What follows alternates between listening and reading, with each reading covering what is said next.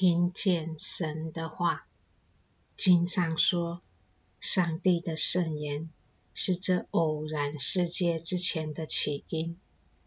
这个偶然世界被赐以亘古常在者的荣光，但随时都在更新与重生。经上也说，观察这世界，默思一会儿。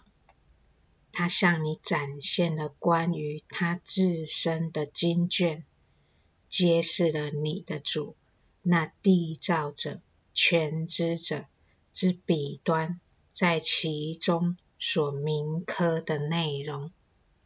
巴哈欧拉，这两句话告诉我们，这世界发生的事背后的灵性力量。法轮运转的方式，都掌握在神的权柄之下，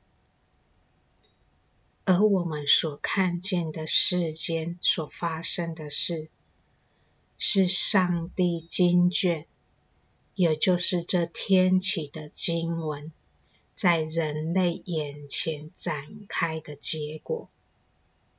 神在经上说，这个时代。是公义彰显的时代，而我们看见世间所发生的事情，不公平的事情不断的被揭露时，我们是否想到这就是神公义的作为？他在人们面前展现他的经卷，他要告诉人类何谓公义。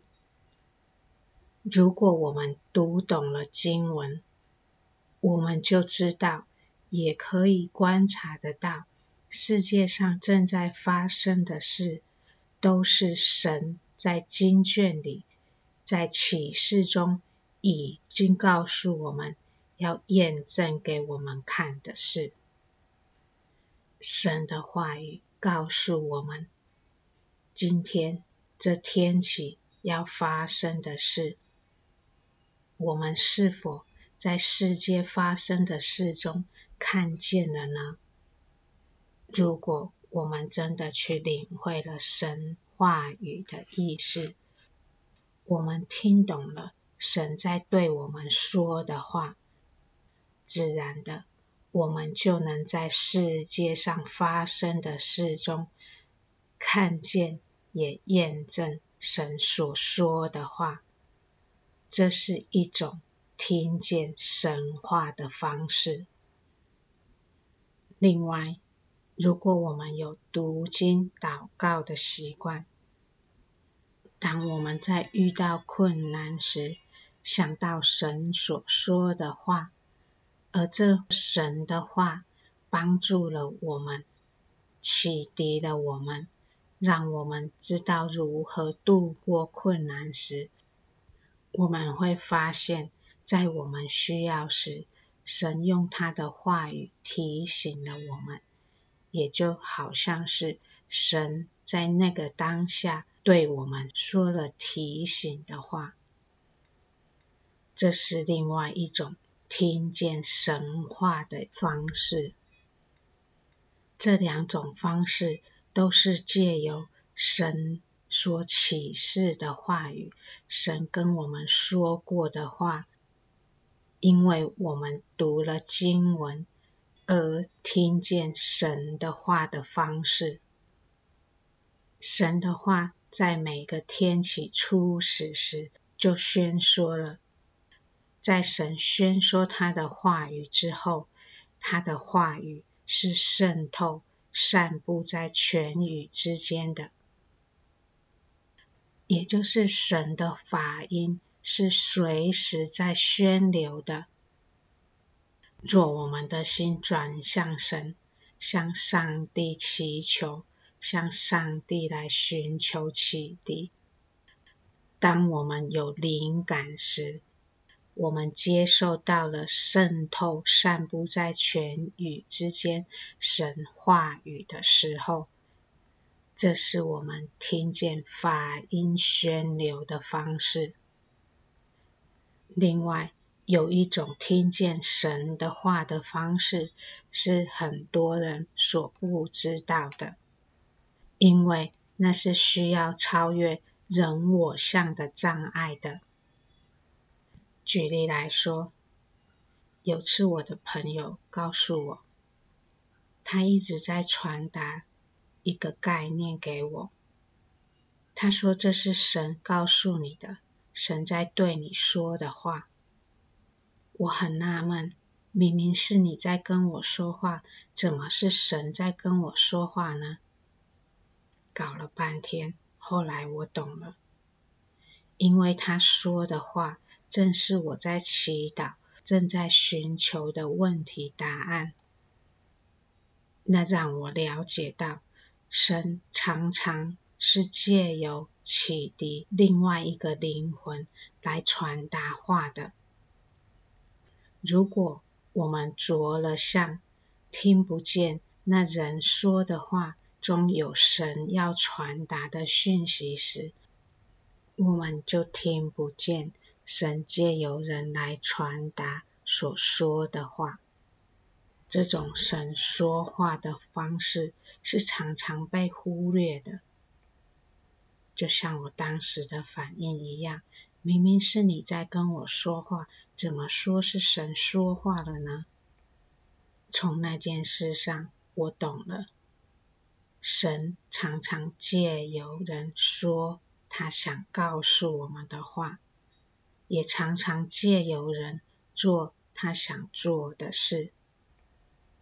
但当我们着相时，我们就看不见神做的事也。听不见神说的话，这也就是为什么世间在发生的事，人总是看见是人做的事，而看不见那背后有神在转法轮，有神借由人做的事在告诉我们的道理。试想想，我们常常不经意的。告诉人些话，或者是递上一些讯息，我们的心意是传达神的心意。但是，当人们拒绝时，为什么人们拒绝？因为着了相。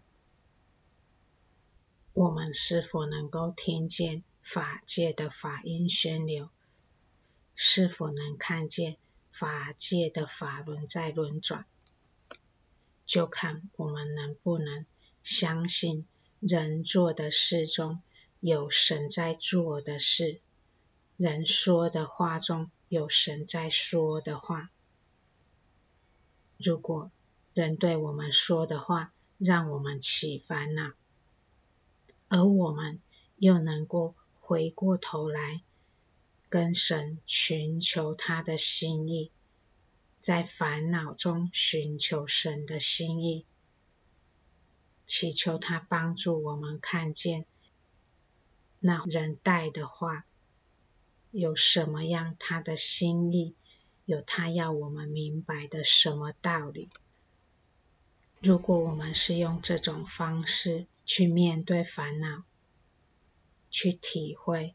人说话的心意，去体会人说话那背后的神的心意时，我们就会发现，常常人说的那些让我们起烦恼的话中有神的心意。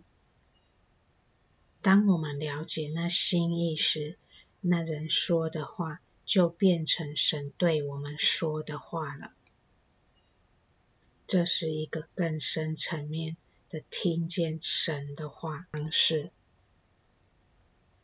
当我们越多听见这样的话，也看见神在做的这样的事时，我们处处就可以看见神的真相，他做工的真相。